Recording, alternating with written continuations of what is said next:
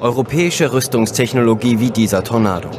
Eingesetzt von der saudischen Armee im Jemenkrieg.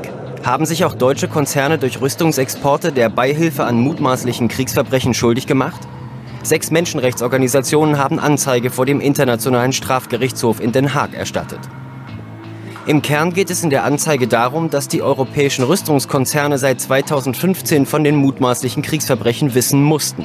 Trotzdem lieferten sie weiter.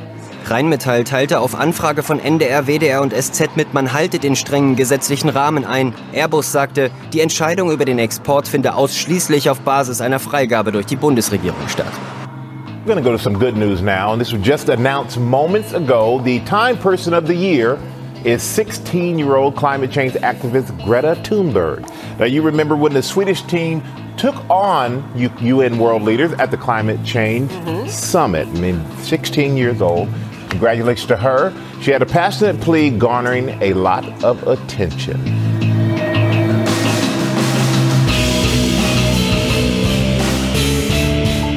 Und damit herzlich willkommen zu Episode 113. Mir fällt leider kein Zahlengag ein vom jungen politischen Podcast. Äh, wie immer zusammen mit Simon, der sich schon leise im Hintergrund freut. Korrekt, ja, eine normale Anmoderation. Danke dir, Roman. Ja, danke, danke. Ich bin auch dabei. Äh, und wir haben, müssen wir irgendwie was richtig stellen? Haben wir irgendwie was vergessen? Haben wir was Nee, Falsches letzte Woche kam die Episode pünktlich. Diese Woche, gut, wir wissen jetzt natürlich noch nicht, äh, ob diesmal meine Audiospiel äh, kaputt geht, irgendwie so, aber ihr hört uns ja gerade. Also müssen wir uns da, denke ich, glaube ich, keine Sorgen machen. Deshalb lasst uns doch, bevor wir noch auf einen spannenden Kommentar äh, unter der letzten Episode zur SPD eingehen, direkt die Themen vorstellen. Ich würde sagen, ich fange mal mit Nummer zwei an. Das ist ja unser äh, kleines rockeres Thema heute. Und zwar kürt das Time Magazine aus den USA immer jedes Jahr Times, The Times Person of the Year. Das ist sozusagen die einflussreichste Person, manchmal auch eine Bewegung oder so weiter, die das Jahr definiert hat. Dieses Jahr haben es vielleicht einige schon mitbekommen, ist es, Spoiler Alert, Greta Thunberg gesprochen, geworden. Über die wollen wir auch nämlich noch sprechen, genauso wie über die anderen Kandidaten, die die Times, äh, äh, die die Time in den letzten äh, unter den letzten fünf hatte. Und wir stellen unsere eigenen Kandidaten für Deutschland vor, unsere Top 5. Das aber erst im zweiten Teil. Ja, wir sind natürlich wieder Deutschland zentriert. Äh, das, ja, ja, sonst wär, hätten wir ja wahrscheinlich die gleichen Picks ungefähr. Ich meine, die Redaktion da ist ja, ich, also ich stimme da zumindest größtenteils mit überein, aber da können wir ja gleich drüber sprechen. Ja. Äh, und unser zweites Thema ist dafür umso ernster. Wir sprechen Sogar nämlich, unser erstes. Ja, ja, wir sprechen. Was habe ich gesagt? Zweites. Ja, aber, das, das, ja. das ist das zweite Thema, das wir jetzt vorstellen in der Einleitung, allerdings ja, das, das erste Thema dieser Episode. Ich wollte nur gucken, ob du aufpasst. Ne? Genauigkeit, darauf äh, bestehe ich hier. Genau. Wir äh, sprechen nämlich indirekt über den Jemenkrieg Dort ähm, ist ja Saudi-Arabien relativ aktiv, hat auch Kriegsverbrechen begangen und äh, wir liefern da immer noch fleißig Waffen hin oder mit ein paar Unterbrechungen.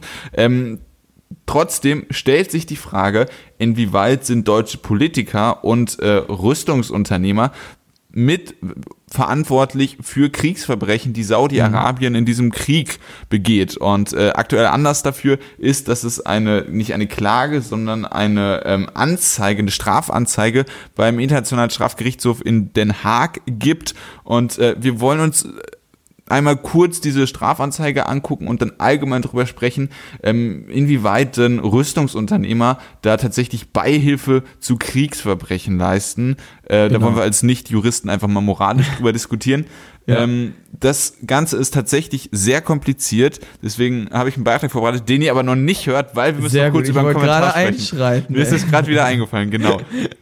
genau. Ja, ähm, du hast recht, denn wir haben noch, habe ich ja schon angesprochen, einen Kommentar unter der letzten Episode gehabt von Robin, den ich durchaus ganz spannend finde, denn wir erinnern uns zurück, wir hatten darüber gesprochen, wird es jetzt zum Auskommen mit der Koalition ähm, aufgrund der neu gewählten SPD-Spitzenkandidaten. Ich habe gesagt ja, Tendenz ja, du hast gesagt nein. Und, Und ich darf schon mal spoilern, du lagst falsch. Ne, weil, äh, so weit sind wir ja noch weil, längst weil Novabo und Esken, die machen ja jetzt, die ziehen jetzt, wie du so schön gesagt hast, den Schwanz sowas von ein. Ich bleibe immer noch dabei, das ist Verhandlungstaktik. Aber ich muss sagen, ich so langsam kriege ich auch ein bisschen Angst. Nein, also Robin Vor allem, du hast nämlich, mir abgesprochen ja? in der äh, Diskussion letzte Folge rationale Gründe zu haben. Ich habe mir das tatsächlich im Nachhinein nochmal angehört und ich habe hm. tatsächlich äh, zwei, drei Punkte gebracht und du immer so, oh, ja, ja, ja. Äh, aber bitte, äh, ja, fort. du konntest mir nicht erklären, wie die beiden, sowohl die CDU als auch die SPD und sowohl AKK als auch die beiden halt gut rauskommen am Ende. Aber egal, das äh, könnt ihr euch ja anhören. Robin hat auf jeden Fall dir insoweit zugestimmt, dass er gesagt hat, er hat jetzt äh, tatsächlich ähm, aus äh, Langeweile oder Interesse, man weiß es nicht, den SPD-Parteitag äh, sich angeschaut und da den Eindruck gewonnen, dass die beiden tatsächlich jetzt einen ruhigeren Kurs fahren und, wie du es so schon nennst, den Schwanz einziehen. Und nee, ich habe dich zitiert, ja? also ich bitte dich, ich habe dich von letzter Folge zitiert. Ja. Also. Er, er, glaubt übrigens auch, und da würde ich ihm dann wieder zustimmen, dass die, die äh, beiden nichts Besseres raushandeln können, dass die CDU auf Blockadehaltung geht. Soweit gehe ich ja mit. Und ich sage halt, deshalb werden die beiden am Ende dann die Koalition verlassen. Er sagt, nein, er traut den beiden das nicht zu. Das müssen wir anschauen. Aber jetzt zumindest, äh, ich sag mal, in der Jupo Podcast Community steht es 2 zu 1, was unsere Koalitionsprediction angeht. Ja, also ich stimme logischerweise zu. äh, fröhliches Glück auf und dann können wir jetzt tatsächlich zum äh, zur ersten Thematik kommen. Ich habe die ganze Thematik ähm, in einem ja, mittellangen Beitrag für mein Verhältnis äh, sehr lang. Es, es war aber tatsächlich nötig zusammengefasst und äh, den hört ihr jetzt viel Spaß. In diesem Themenblock beschäftigen wir uns mit einer sehr ernsten Thematik. Wir wollen nämlich darüber sprechen, ob es im Jemenkrieg zu Kriegsverbrechen kam, für die Deutschland aufgrund seiner Waffenexporte eine Mitschuld trägt. Da es bei diesem Thema im wahrsten Sinne des Wortes um Leben und Tod geht, muss ich ein klein wenig ausholen, der Beitrag wird also etwas länger. Seit 2015 tobt im Jemen ein Mehrfrontenkrieg, unter dem die jemenitische Bevölkerung stark zu leiden hat. Die Vereinten Nationen sprechen von der aktuell größten humanitären Katastrophe der Welt. Zum aktuellen Zeitpunkt ist es realistisch davon auszugehen, dass im Verlaufe des Kriegs circa 250.000 Menschen ihr Leben verloren haben, darunter viele Kinder. Doch die Bevölkerung leidet nicht nur unter den eigentlichen Kampfhandlungen, sondern auch unter ihren Folgen. Beispielsweise brach in dem Land vor zwei Jahren die schlimmste Cholera-Epidemie aus, die in der Geschichte der Menschheit weltweit jemals gemessen worden ist. Neben dieser Epidemie leidet das Land auch unter einer großen Hungersnot. Stand 2017 sind knapp 40 Prozent der Bevölkerung akut von Hunger bedroht. Im Jemenkrieg stehen sich zwei Hauptkonfliktparteien gegenüber. Bei der einen handelt es sich um die Husi-Rebellen. Sie werden unter anderem vom Iran unterstützt und haben seit 2014 die Kontrolle über, ich hoffe, ich spreche es richtig aus, Sanaa, die Hauptstadt des Landes. Die Husi-Rebellen kämpfen gegen die international anerkannte Regierung Jemens. An der Seite der international anerkannten Regierung steht eine militärische Allianz vieler Länder unter der Führung Saudi-Arabiens. Diese Allianz, der wie gesagt viele Länder partizipieren, wird logistisch auch von Frankreich, Großbritannien und den USA unterstützt.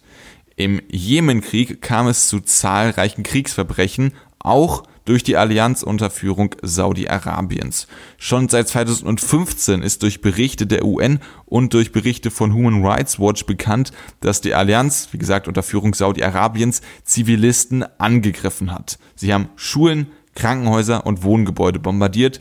Die UN sprechen von Kriegsverbrechen. So viel zum Hintergrund. Der eigentliche Anlass, warum wir gerade jetzt über diese Gräueltaten sprechen, ist eine Strafanzeige, die dem Internationalen Strafgerichtshof in Den Haag übergeben worden ist. Kurz zur Erklärung, der Internationale Strafgerichtshof in Den Haag beschäftigt sich mit dem Völkerstrafrecht und hat nicht nur einen Symbolcharakter. Er kann beispielsweise Freiheitsstrafen aussprechen und diese auch vollstrecken. Allerdings wird er nur von 123 Staaten dieser Erde anerkannt, darunter allerdings alle EU-Mitgliedstaaten, also auch Deutschland. Aber zurück zum eigentlichen Thema. In der besagten Strafanzeige werfen mehrere Menschenrechtsanwälte deutschen Rüstungsunternehmen und deutschen Politikern Beihilfe zu Kriegsverbrechen vor. Um diesen Vorwurf nachvollziehen zu können, muss ich ein weiteres Mal wirklich kurz ausholen. 2007 kaufte Saudi-Arabien 72 Eurofighter, an dessen Bau Airbus beteiligt war. Die Bundesregierung genehmigte im Zeitraum von 2015 bis 2018 die Exporte mehrerer Komponenten zur Instandhaltung dieser Jets. Die Bundesregierung hat also in dem Zeitraum, in dem schon bekannt war, was Saudi-Arabien im Jemenkrieg für Gräueltaten begeht, Rüstungsexporte an dieses Land genehmigt. Dieser Fall ist leider nur ein Beispiel. In der Strafanzeige wird auch noch Rheinmetall erwähnt, deren Bomben im Jemenkrieg verwendet werden. Simon und ich wollen im Folgenden klären, ob die Rüstungsunternehmen, die nach 2015 Rüstungsgüter nach Saudi-Arabien exportiert haben, sich tatsächlich der Beihilfe zu Kriegsverbrechen schuldig gemacht haben.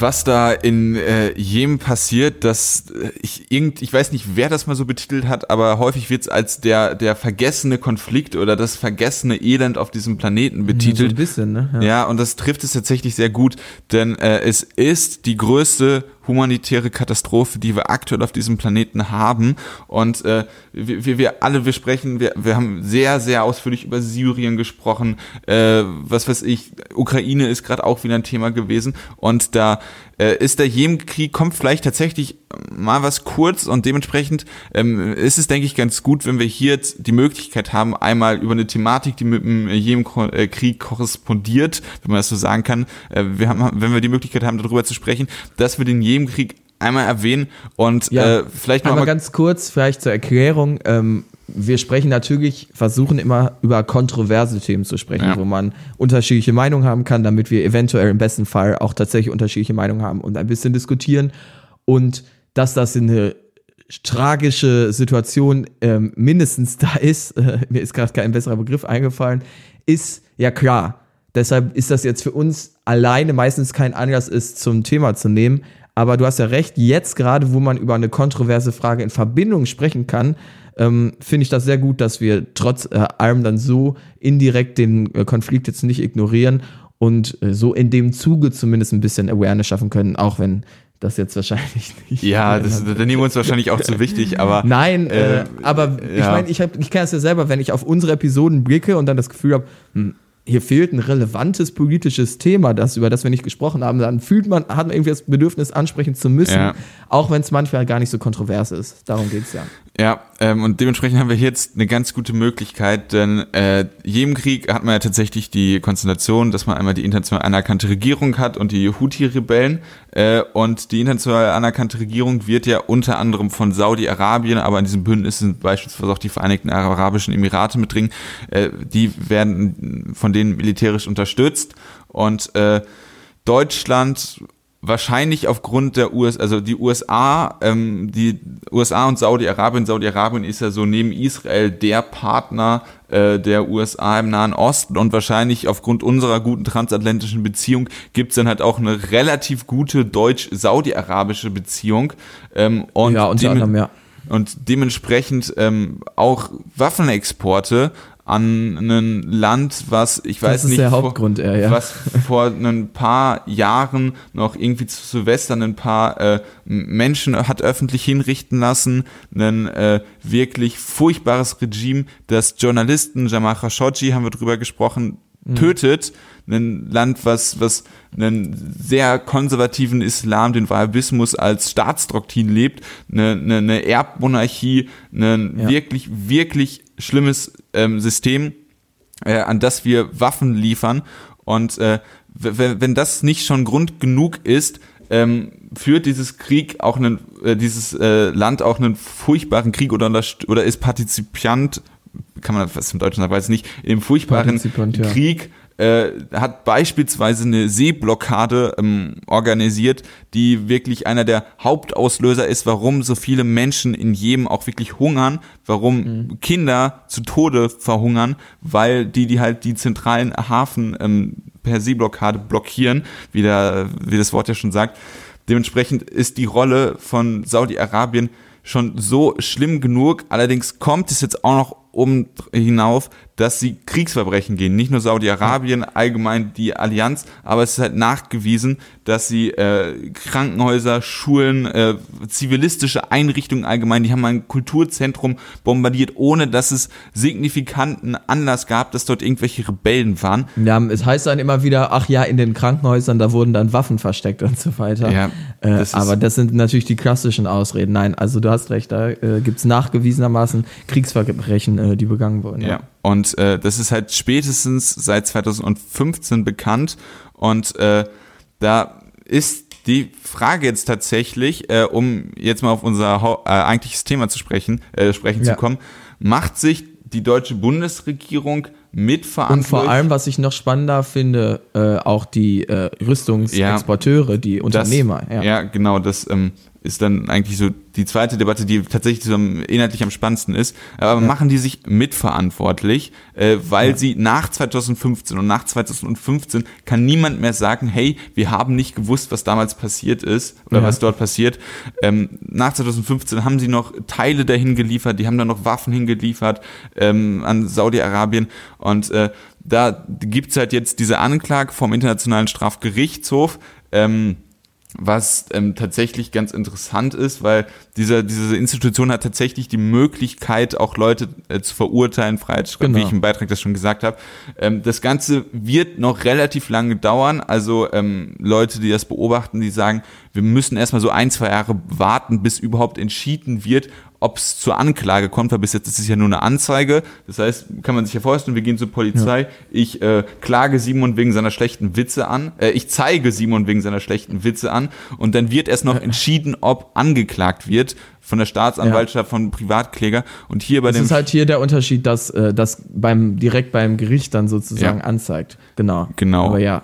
Und dann dauert es zwei Jahre, ob es überhaupt zur Klage ja. kommt. Und wenn das dann ist, dann dauert es auch noch mal gut zehn Jahre, bis man äh, ein Urteil überhaupt erwarten kann. Zehn Jahre, echt ja, krass. Das ähm, Holy shit. dauert tatsächlich relativ lang, weil das halt einfach eine, eine sehr besondere Institution ist. Ja. Du kannst hier wirklich Staaten äh, und Leute unabhängig von der, der Rechtsprechung ihrer äh, eigentlichen Staaten ähm, kannst du unabhängig davon verurteilen und es ist tatsächlich auch Sofern schon sie geschehen. Mitglied dieses Systems ja. sind und die entsprechenden Verträge unterzeichnet haben, ja. das stimmt. Aber dann lass uns doch jetzt mal, ähm, auch wenn es noch nicht, wir noch keine Ergebnisse haben und das, wie du ja sagst, in näherer Zeit nicht zu erwarten ist, trotzdem jetzt mal darauf zu sprechen kommen und zumindest unsere moralischen Einstellungen äh, dementsprechend äußern, wie wir sagen würden, ob die, äh, die äh, Politiker oder vor allem die Rüstungsexporteure moralisch dafür, für die Kriegsverbrechen teilweise zu veran äh, verantwortlich zu machen sind. Und du wolltest ja unbedingt über dieses Thema sprechen, deshalb ja. kann ich mir vorstellen, dass du ja. da dir auch schon eine Meinung überlebt, ja. überlegt hast. Deshalb jetzt seit äh, etwas längerer Zeit, glaube ich mal wieder, der ähm, junge Wurf ins. Nee, der, der kalte seit Wurf. einmal falsch ausgesprochen hast, mache ich es immer falsch. Der kalte Wurf ins Wasser TM des Nee, der, Wur der Wurf ins kalte Wasser. Du hast. Aber gut. Äh, Alter. Ja. Es ist, es ist, wir müssen diese Kategorie umbenennen, egal. Einfach ein Wandtattoo machen mit dem Namen und dann einfach vorlesen. Also, ja, bei der Thematik ist es tatsächlich ganz interessant. Also, Beihilfe zum, äh, zur, zur Kriegsverbrechen. Ich bin kein Jurist, aber soweit ich das verstanden habe, ist Beihilfe, äh, was weiß ich, äh, Simon, na, ich möchte jetzt nicht dir irgendwie im theoretischen Beispiel Mord äh, an. Nee, Fände ich an, super ja, tatsächlich. Nee, ja. eine Person X geht zu einer Person Y und sagt, hey, oder deutet irgendwie Person an, hey, S ich gehe zu Person R, ja. und deutet an, ich möchte die und die Straftat oder äh, halt muss nicht explizit sagen, aber deutet irgendwie implizit an, dass sie eine Straftat begehen möchte und Person Y hilft Person X dann, was weiß ich, in dem Sinne Waffe besorgt oder wie auch immer. Ähm, aber, aber, aber, Roman, Saudi-Arabien, die möchten ja, also ich als Rüstungsexporteur dachte ja jetzt, die benutzen die Waffen irgendwie zur Landesverteidigung nee, oder nee, sowas. Das, da, da gehe ich drauf äh, auch noch hinein. Und äh, das ist halt dieser Beihilfe-Punkt. Und ja. äh, das heißt, die war, die, die, um das erstmal erklärt zu haben, die, äh, der konkrete Vorwurf ist, weil wir denen die Waffen geliefert haben, nachdem wir wussten, was damit passiert, dass man dann so, auf jeden oh, Fall ja, ja, Beihilfe, auf jeden Fall zur Beihilfe so, äh, äh, ja. Äh, so argumentieren kann, weil es ist schon richtig, 2007, als wir die Kampfjets verkauft haben, ähm, in einem europäischen Projekt, äh, ist das der Punkt richtig, ja, woher sollen wir wissen, was die mitmachen? Also man kann ja, moralisch äh, drüber... Mach, also Waffen, ich meine, was soll man damit anstellen? Ich dachte ja, irgendwie, weiß nee, nicht, aber, machen Sportschießen oder so. Nee, aber, trotz, nee aber trotzdem, natürlich werden die Waffen, äh, sind die dafür da, richtig faktisch eingesetzt werden, aber es kann ja auch zur Landesverteidigung gewesen sein. Das heißt, ja. da von diesem rechtlichen Charakter her äh, konnte man nicht wissen, was, dass wir 2017 an Saudi-Arabien haben wir die geliefert, ja. dass die dann Aber jetzt äh, Kriegsverbrechen war ja irgendwas begehen. irgendwie mit so äh, Menschenrechtsorganisationen, die ich, Ja, ich meine zweifelsfrei dann doch nachgewiesen haben, dass Ja. hier Surprise Surprise sogar tatsächlich Ja. Kriegsverbrechen begangen Genau, werden. und So das Mist. heißt, wir hatten die, das ist tatsächlich jetzt der entscheidende Unterschied. Also das 2007, das, der Deal ist in dieser Argumentation ist erstmal egal, aber bei nach 2015, da die Sachen Ja. noch geliefert worden sind, muss man davon ausgehen, dass äh, die ähm, Bundesregierung das wusste und dass auch die Manager das wussten. Ja, okay. Und ich als Manager sag gut, fairer Punkt, klar, ja, ich gebe es zu, ist okay. Ich kannte die Berichte auch. Aber ich halte mich an die Gesetze hier. Ja, und die und Bundesregierung hat gesagt, ich darf die Waffen liefern. Und dann, also ich meine, ich bin Kapitalist. Ich gehe dahin, wo ich am meisten Profit bekomme. Ist mir doch egal, was da passiert, solange es mir die Bundesregierung erlaubt. Das ist tatsächlich der interessante Punkt und da ist was dran. Weil, wenn die Bundesregierung, in Deutschland ist jeder Export erstmal prüfungspflichtig. Äh, Waffenexport. Waffenexport. Wenn Ja. die Bundesregierung sagt, das ist in Ordnung und die Bundesregierung hat selber eine Behörde, die nur, die einfach nur guckt und äh, das Sicherheitspotenzial berechnet oder was mit dieser Waffe geschehen könnte und dann entscheidet, ob sie dem, äh, ob sie das erlaubt oder nicht. Da sehe ich tatsächlich die Bundesregierung mehr in der Pflicht als die Unternehmen äh, oder jetzt hier bei der Beihilfe mehr in der Schuld, weil die Bundesregierung diejenige ist, die diese moralische Entscheidung treffen muss. Ich habe nicht ich da einmal Ja. ja. einhaken? Weil also klar, dass die Bundesregierung eine Mitschuld hat oder vielleicht sogar von mir aus eine Hauptschuld, dann ist klar. Da finde ich, müssen wir nicht drüber sprechen. Ich sage mal nur so, dem äh, Zivilisten im Jemen, dem, Bre- äh, der beschwert sich aber, wenn du ihm sagst, ja gut, aber unsere deutsche Bundesregierung hat das genehmigt, von daher sind die Waffenhändler in Deutschland fein raus, weil dem Warum? ist scheißegal, Ja, was die deutsche Bundesregierung dazu sagt. Er sagt, hier von mir finden Ja, ja, Kriegsverbrechen aber das ist- statt und ja, warum das darf die deutsche Bundesregierung das dann Nein, äh, es geht ja. Wir haben ja dafür Nein, den aber das ist, das ist ja gar nicht mein Punkt gewesen. Mein Punkt ist, es sind diese äh, Waffen geliefert worden und wir müssen jetzt im Nachhinein gucken, wer dafür die Verantwortung trägt, dass man solche, dass man die Kriegsverbrechen und äh, die Indizien, die man da hat und die Beweise teilweise, äh, dass man die mit in die Kalkulation mit einbezieht. Und das ist meiner Mhm. Ansicht nach nicht das Unternehmen, sondern die Bundesregierung. Es ist auch das Unternehmen. Auf Nein, jeden Fall. Das, das, das Das, Unternehmen du bist muss doch nicht einfach nur fein raus, weil du äh, irgendwie da auf die Bundesregierung hörst. Du, Doch. wenn du, Du- an, also, wenn du gegenteilige nicht- Menschen, nee, nee, ich weiß nicht, ob man zu gegenteilige 100% Berichte raus hast, ist, aber wenn die Bundesregierung ethisch als, vor allem. Wir wollten ja ethisch auch drüber sprechen. Also erstmal Nee, ich bin moralisch bin ich ja sowieso aus. dagegen, dass man nach Saudi-Arabien Waffen liefert, Ja, das ist klar, okay, aber, aber in dieser ja es geht jetzt um die Frage Beihilfe zu Kriegsverbrechen und in dieser ah, juristischen 100 Prozent. bei dieser Die juristischen Frage ist dass Kriegsverbrechen stattfinden. Und da ist egal, was die Bundesregierung dazu sagt, wenn es um äh, darum geht, ob diese Beihilfe moralisch oder unmoralisch ist.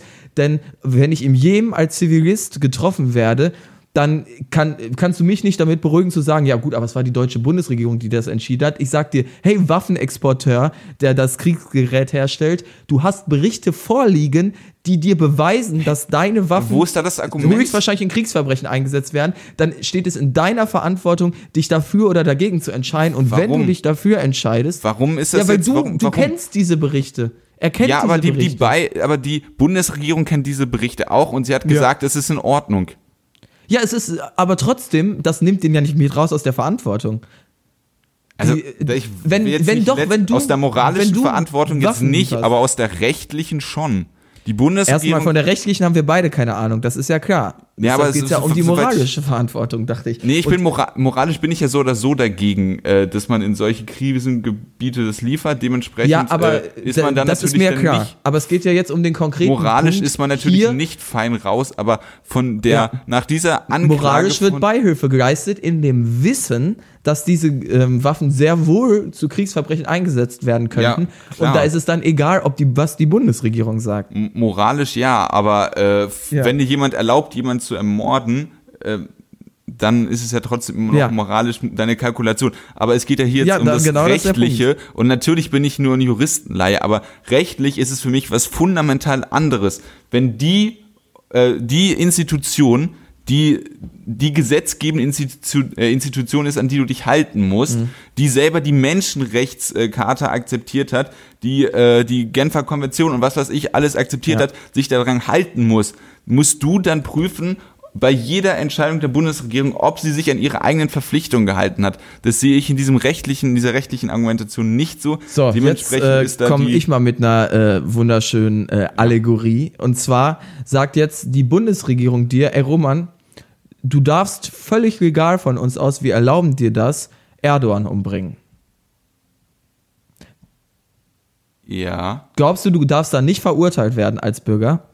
Natürlich darfst du dann verurteilt werden. Also erstmal, das ist ein sehr abstruses Beispiel. Aber verstehst du, also Nee. die, die Prinzipien, die ich übernommen habe, sind, die Nee. deutsche Bundesregierung die- erlaubt dir, das- dieses Verbrechen nee, zu das- begehen, das von dem du weißt, dass es eins ist. Und dann bist du auch dafür verantwortlich zu machen, egal oder auch wenn die Bundesregierung dir das erlaubt. Vielleicht kann man das irgendwie strafmildernd dann reinberechnen oder so. Ich sage ja nicht, dass es hier gleiche Verantwortungslevel sind, aber du bist auch für diesen Mord verantwortlich, auch gerichtlich meiner Ansicht nach. Nee, aber der Gesetz, also das ist erstmal total blödes und abstruses Beispiel. Du hast erstmal ganz grundsätzlich, die Bundesregierung ist der Gesetzgeber, es schreibt das Strafgesetzbuch oder kann, kann da die, äh, die, die äh, Grundlagen und die Gesetze ändern. Das heißt, das ist für, die, äh, für dich die relevante Institution. Und Ja. wenn die etwas sagt, dann ist das Gesetz. Deswegen heißt Also es ja darfst du Gesetz. Erdogan umbringen. Das ist ein blödes Ja, aber Beispiel sag mir, du musst, ohne mir, du musst mir jeden erklären, was dein, was dein Unterschied ist, damit ich herausfinden Ich möchte ja gerade herausfinden, warum du die eine Situation für äh, als äh, eben so betrachtest, dass du dafür verantwortlich zu machen bist und bei der anderen Situation nicht. Dann musst du mir Nein, erklären, Erdogan was ist für dich der Unterschied. Beispiel. Wir müssen uns doch nicht irgendwelche Beispiele ausdenken, die sowieso nicht passieren. Es geht hier um einen Nein, konkretes, nein, doch, ich- es geht es um einen konkreten. Punkt. Die Exporte wurden genehmigt. Die Bundesregierung hat die Charta der Menschenrechte unterschrieben und sie hat sich auch zur Genfer Konvention, äh, sie hat, ist Was ist der Unterschied für dich zwischen den beiden Beispielen, der dass das eine real passiert ist und das andere irgendein blödes, ausgedachtes Beispiel ist. Ich habe ja, ich hab ja gemerkt, irgendwie, du willst die Fragen nicht beantworten, weil sie nicht real ist oder so. Also mit dieser Vorstellung wären wir äh, philosophisch gesehen immer noch, keine Ahnung, in der Steinzeit, aber okay. Ähm, meiner Ansicht nach gibt es eine klare Mitverantwortung der Leute, die Waffen liefern, denn sie sind im Wissen dessen, dass diese zu Kriegsverbrechen eingesetzt werden könnten, liefern trotzdem weiter und sie können nicht einfach nur sagen, ja, aber die Bundesregierung hat uns das gesagt. Sie haben eine Mitschuld, genauso wie ein Täter, der einen Mord in einem anderen Land begeht, von mir aus an Präsident Erdogan, mitschuldig daran ist, egal ob die Bundesregierung ihm das gestattet oder nicht. Darauf wollte ich hinaus. Was, was vielleicht auch ganz interessant ist, jetzt jenseits von der Argumentation, wir hatten schon einmal einen Fall, und zwar, ähm, das ist jetzt nicht mit dem Internationalen Strafgerichtshof, sondern ähm, bei den Nürnberger Prozessen, da sind auch die Industriellen, die für die Nazis die Waffen hergestellt haben, sind äh, auch angeklagt worden und die sind tatsächlich freigesprochen worden, Genau. weil damals argumentiert worden ist, dass sie nicht wussten könnten, was die Nazis mit dem Gerät damals im Zweiten Weltkrieg verbrochen haben. Völlig absurd, ähm, Das ist was, äh, tatsächlich was sehr- damals passiert ist, ja. Aber das Ja. ist nochmal ein ganz anderes Thema. Um- ich denke, unsere beiden Positionen sind klar geworden. Ja, um, um das, um das geworden. historisch einzuordnen, weil Ja. ich denke, also Ja. wie gesagt, ich bin, ich habe gar keine Autorität, um das jetzt irgendwie dann eine Prognose abzugeben, aber ich glaube, dass die Chancen relativ gering sind, wenn dann Hm. kriegen deutsche Politiker eine Rüge. Ja, also ich kann keine Prognose abgeben, ich habe davon zu wenig Ahnung. ähm, mein Verständnis davon, wie da geurteilt werden sollte, habe ich ja mitgeteilt. Von daher finde ich, können wir eigentlich ja zum nächsten Thema kommen. Du willst ja die Frage nicht mehr beantworten. Deshalb, ähm, Time Person of the Year, also das Time Magazine, bringt jedes Jahr ein Person of the Year auf ihr Cover, die einflussreichste Person des Jahres. Wer das dieses Jahr geworden ist, haben wir, glaube ich, schon gespoilert. Trotzdem, wer noch mit im Rennen war, das erfahrt ihr jetzt. Wie jedes Jahr vergab das US-Magazin Time dieses Jahr wieder den Titel Person of the Year. Der Titel wird an Personen vergeben, die in dem jeweiligen Jahr einen besonderen Einfluss hatten. Gewinner des Titels waren in der Vergangenheit zum Beispiel Mark Zuckerberg, Angela Merkel und Willy Brandt, aber auch Adolf Hitler und Josef Stalin. In der finalen Auswahl 2019 standen fünf Kandidatinnen und Kandidaten. Donald Trump, der bereits 2016 Times Person of the Year wurde, die Sprecherin des US-Repräsentantenhauses, Nancy Pelosi, die unter anderem das Impeachment-Verfahren gegen Trump eingeleitet hat, der anonyme Whistleblower, der Trumps Versuche über die Ukraine an hilfreiche Informationen für seinen Wahlkampf zu gelangen öffentlich machte, die Demonstranten aus Hongkong, die für eine gegenüber China unabhängige Justiz und gegen die Regierungschefin Carrie Lam protestieren. Und Greta Thunberg, die Klimaaktivistin aus Schweden. Diese Woche Mittwoch wurde Greta Thunberg als Gewinnerin verkündet. Sie wird damit die jüngste Gewinnerin dieses Titels. In ihrer Begründung schreibt das Magazin unter anderem, Meaningful change rarely happens without the galvanizing force of influential individuals, and in 2019, the Earth's existential crisis found one in Greta Thunberg. Marshalling Fridays for Future protests throughout Europe, thundering, How dare you, at the world's most powerful leaders in her viral UN speech, leading some 7 million climate strikers across the world in September and tens of thousands more in Madrid in early December, Thunberg has become the biggest voice in the biggest issue facing the planet. And the avatar of a broader generational shift in our culture that is playing out everywhere, from the campuses of Hong Kong to the halls of Congress in Washington. Natürlich beschwerte sich Präsident Trump auf Twitter. So ridiculous. Greta must work on her anger management problem, then go to a good old fashioned movie with a friend. Chill, Greta, chill. Wir nehmen uns die Auszeichnung zum Anlass, selber einmal über wichtige politische Personen in diesem Jahr zu sprechen und überlegen uns ein paar deutsche Kandidaten.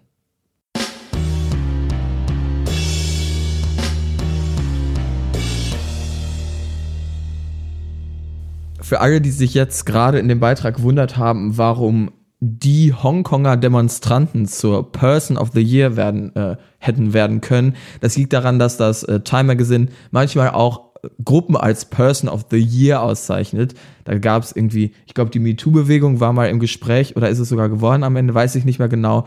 Irgendwann wurde, ich glaube, im Jahr 2006 wurde es auch, wurde auch mal Du ausgezeichnet, also jeder Einzelne ich? irgendwie. Ach so. Nee, leider nicht, aber Du äh, im Generellen, weil man irgendwie weil da halt die jeder auf einmal im Internet publizieren kann und sowas. Also auch sowas kann Person of the Year werden. Im klassischen Fall sind es aber eher Einzelpersonen, wie unter anderem auch Greta Thunberg. Und was ich noch erwähnen wollte, auf die Sticheleien von Donald Trump hat Greta mal wieder im Greta-Style geantwortet, indem sie ihren Twitter-Banner geändert hat. Ich glaube, das hat sie ja schon mal gemacht. Aktuell ist er nämlich, ähm, Donald Trump hat ja irgendwie gesagt, sie soll mal jetzt einen guten alten äh, Movie mit einem Freund äh, gucken und ihr enger Management-Problem lösen. Und jetzt steht in ihrem Banner, dass sie gerade dabei ist, ihr enger Management-Problem zu lösen und gleichzeitig einen guten alten äh, Film zusammen mit einem Freund schaut. Also das wollte ich jetzt noch nicht unerwähnt lassen.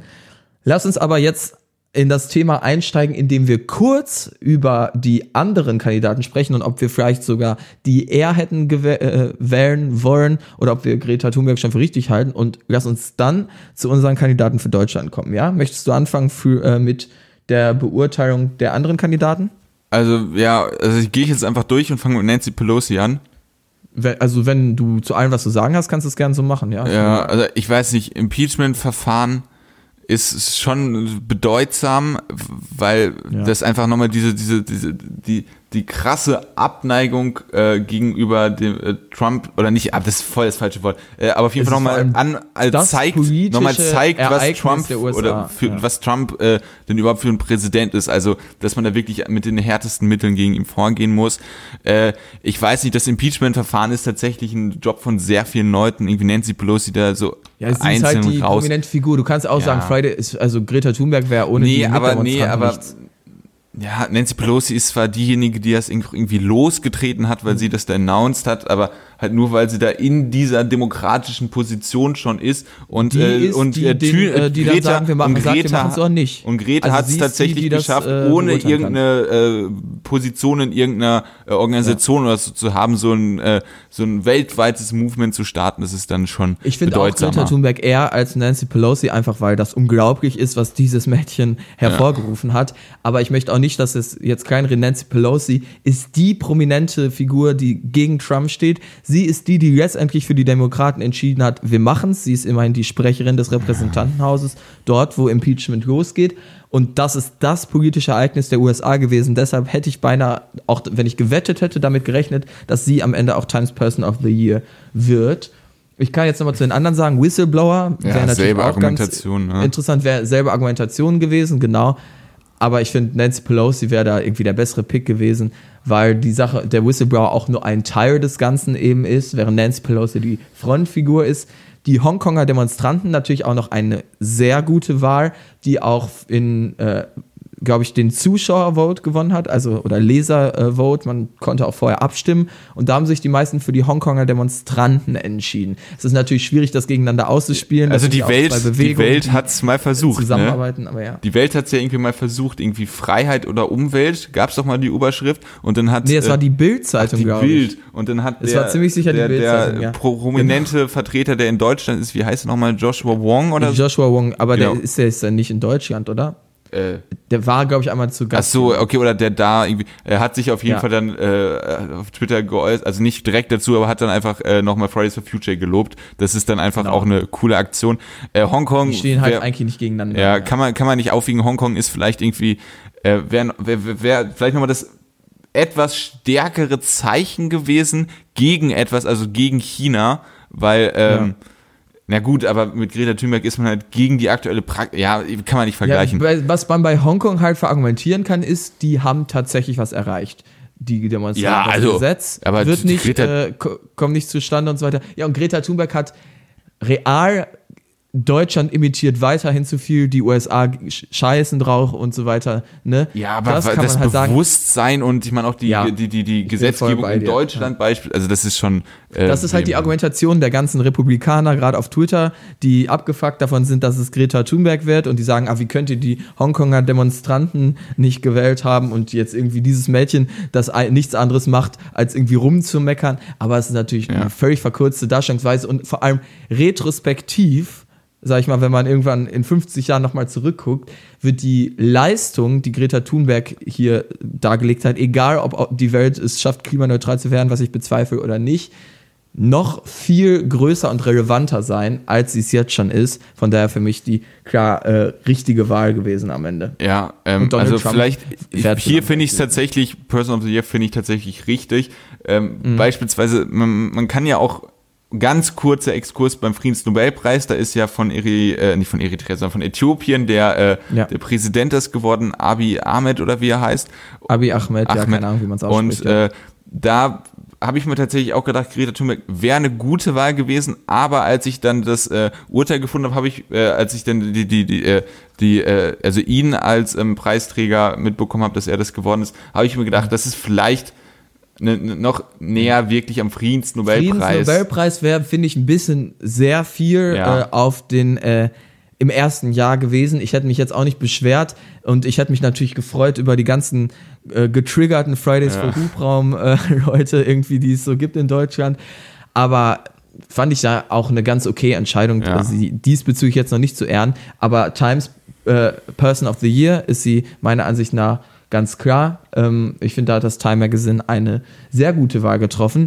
Wollen wir zu unseren Top 5 German Persons of the Year kommen? Ja, können wir gerne machen und äh, ich kann auch gerne anfangen. Also Simon hatte die Idee gehabt, dass wir jetzt, äh, um das vielleicht ein bisschen was lebendiger und nochmals und lockerer zu gestalten, dass wir selber uns nochmal fünf Leute raussuchen, die äh, am besten in der deutschen Innenpolitik ähm, die, be, ne, die bedeutsamsten Rollen oder Figuren halt genau, waren also 2019. Greta, mir ging es darum, ähm, natürlich auch für Deutschland wäre es dieses Jahr Greta Thunberg gewesen. Ne? Ja. Ist ja klar.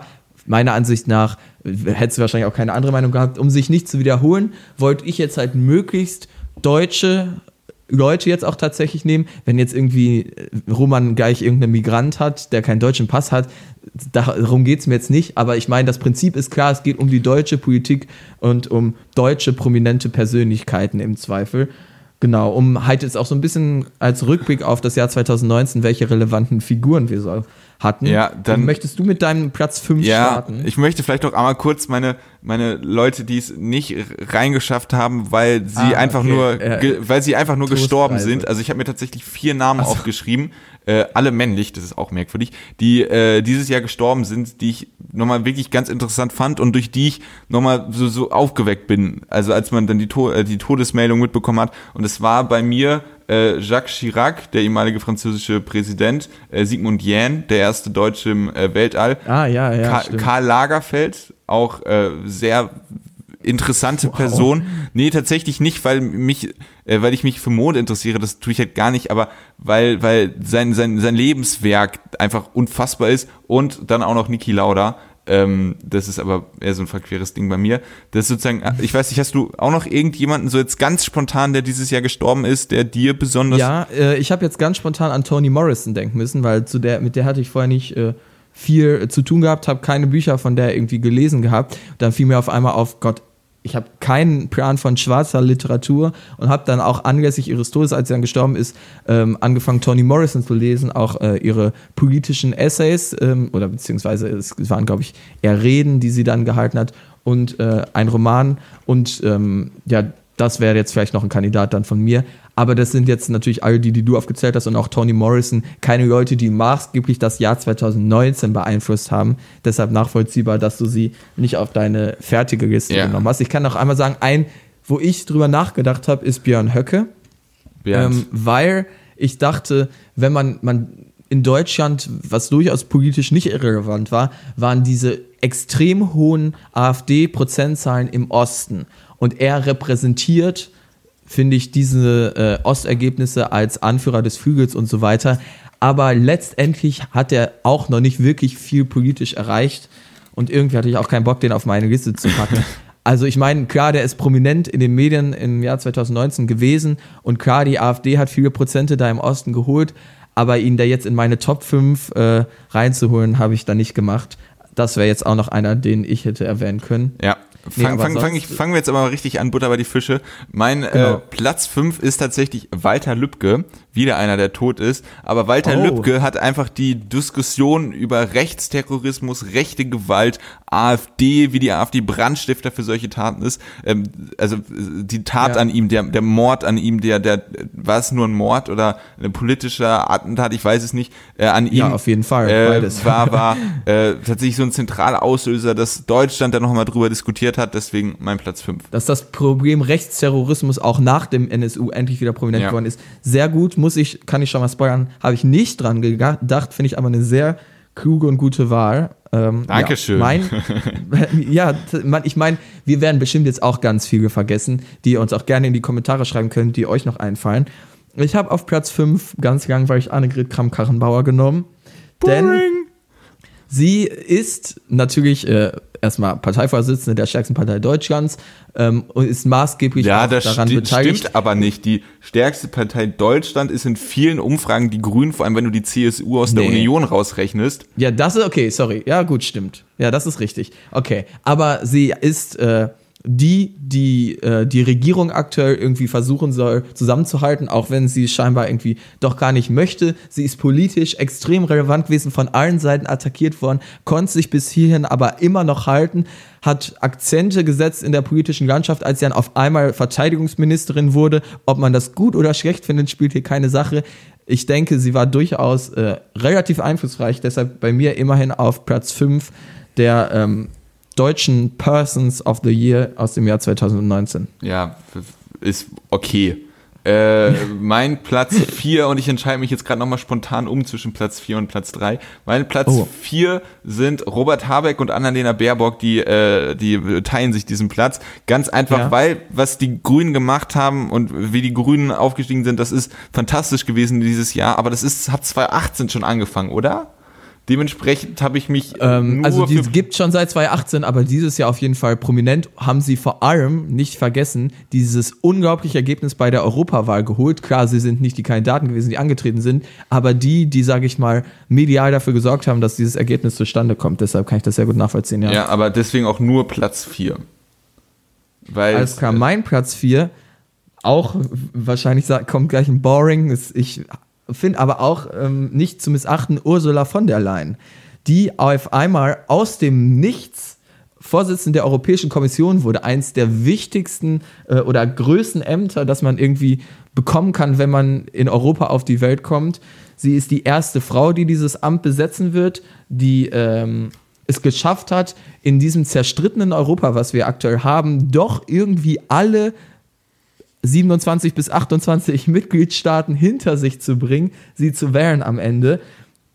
Das ist schon mal eine Leistung. Ich meine, politisch bin ich jetzt mit ihr nicht unbedingt auf einer Wellenlänge und so weiter, aber sie ist die die erste deutsche Vorsitzende der Europäischen Kommission, äh, also die, sie ist die erste weibliche Vorsitzende der Europäischen Kommission, ist eine deutsche Figur. Deshalb finde ich nicht zu missachten. Und auch wenn sie dieses Jahr in dem Posten noch nicht so viel getan und erreicht hat, ähm, finde ich, kann man sie immerhin auf Platz 4 nennen. Ja. Äh, mein, oh, ich habe gerade meinen mein Spickzettel fast weggeworfen. Mein Platz 3 ist äh, Rezo tatsächlich, das Rezo-Video. Oh und den habe ich vergessen, natürlich. Ja, Wie konnte ich? Oh, genau, das wäre so einer, wenn du, du, den nicht gehabt hättest, der hätte wahrscheinlich in den Kommentaren gestanden. Ja. Richtig, habe ich vergessen. Ja, ja okay. einfach Punkt. Also muss man nicht erklären, denke ich. Nee, muss man nicht erklären. Klar, krassestes äh, Video. Ah, natürlich, Rezo. Ja, ja da, das würde meine Liste jetzt noch verschieben, aber ich meine, hast du dran gedacht, ich nicht, klar. Rezo auf jeden Fall sehr einflussreiche Persönlichkeit dieses Jahr gewesen. Auch was die ganze Upload-Filter-Diskussion angeht, ist er ja auch zumindest Repräsentant gewesen und hat da auch schon Videos hochgeladen, auch wenn das, glaube ich, vorher war und noch nicht ganz so prominent. Ja, richtig, sehr gute Wahl.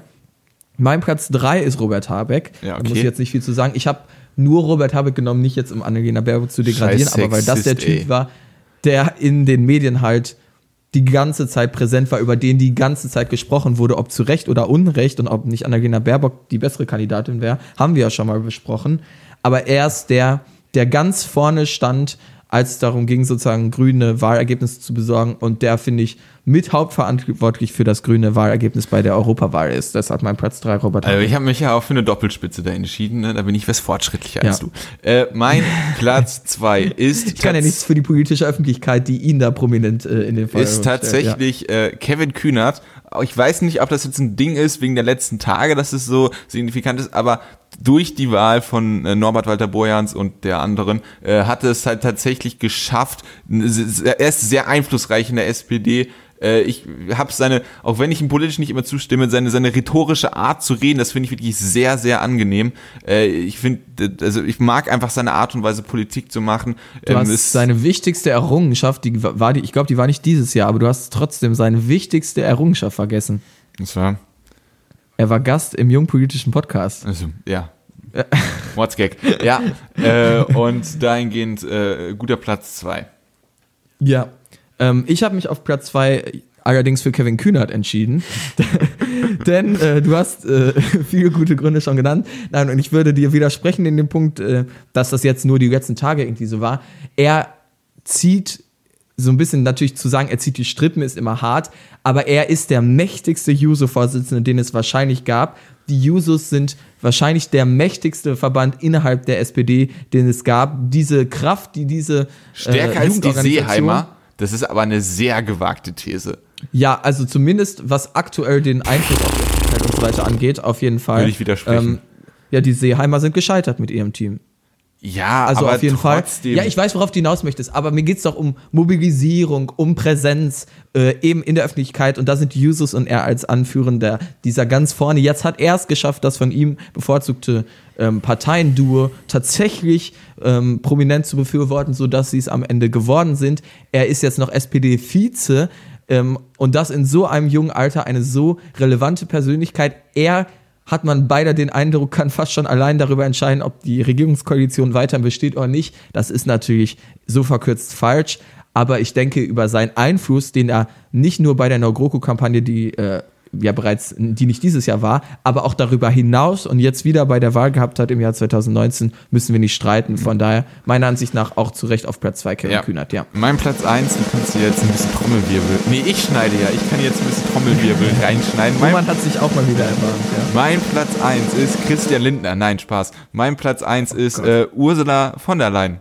Tatsächlich. Auf Platz 1? Ja, weil das, das, das hat vielleicht jetzt auch sehr viel mit Vorschuss zu tun, aber sie hat halt tatsächlich aktuell in Europa das wichtigste Amt überhaupt. Sie hat so eine monströse noch, also das ganze Aufgabe. Jahr 2019. Sie ist die, sie ist die, sie ist die erste weibliche Kommissionspräsidentin. Sie ist die Person, die, äh, die äh, tatsächlich jetzt die Macht hat und die, die Verantwortung auch, äh, Europa klimamäßig äh, nach vorne zu bringen. Dementsprechend hat sie ihre Wahl 2019 ist einfach so wichtig und dementsprechend ist sie per Definition schon die bedeutsamste politische Partei auch für Deutschland, weil Europa halt äh, sehr wichtig auch für Deutschland mhm. ist. Ja, ich habe sie auf den vierten Platz halt gepackt, weil sie jetzt erst äh, in den letzten Monaten relevant war und für mich nicht die prägende deutsche Figur des Jahres 2019 war. Auch wenn ich in dem, was du ja sonst sagst, dir zustimme, weshalb sie auch in meiner Liste war, aber halt nicht auf Platz 1. Das meiner Meinung nach eine Fehlentscheidung. nee, ähm, mein Platz 1 sind ganz klar die 19er, beziehungsweise die Kids von Fridays for Future finde ich äh, eine relativ eindeutige Sache. Die hast du jetzt nicht reingenommen, wahrscheinlich, weil du jetzt nicht irgendwie dran gedacht hast, dass man ja auch Gruppen. Digga, so du hast am Anfang so gesagt, ja, wir machen jetzt aber bitte nicht Greta, nicht Greta, nicht Greta. Nicht und Greta, du nee. denkst jetzt, ja, hey, weil was mache ich jetzt? Fridays for Future. Herzlichen Glückwunsch. Du hast wirklich sehr, sehr äh, weitergedacht. es ging nicht darum, hier kreative Lösungen zu finden, sondern die bedeutsamsten ähm, Person of the Year der Time für Deutschland sozusagen.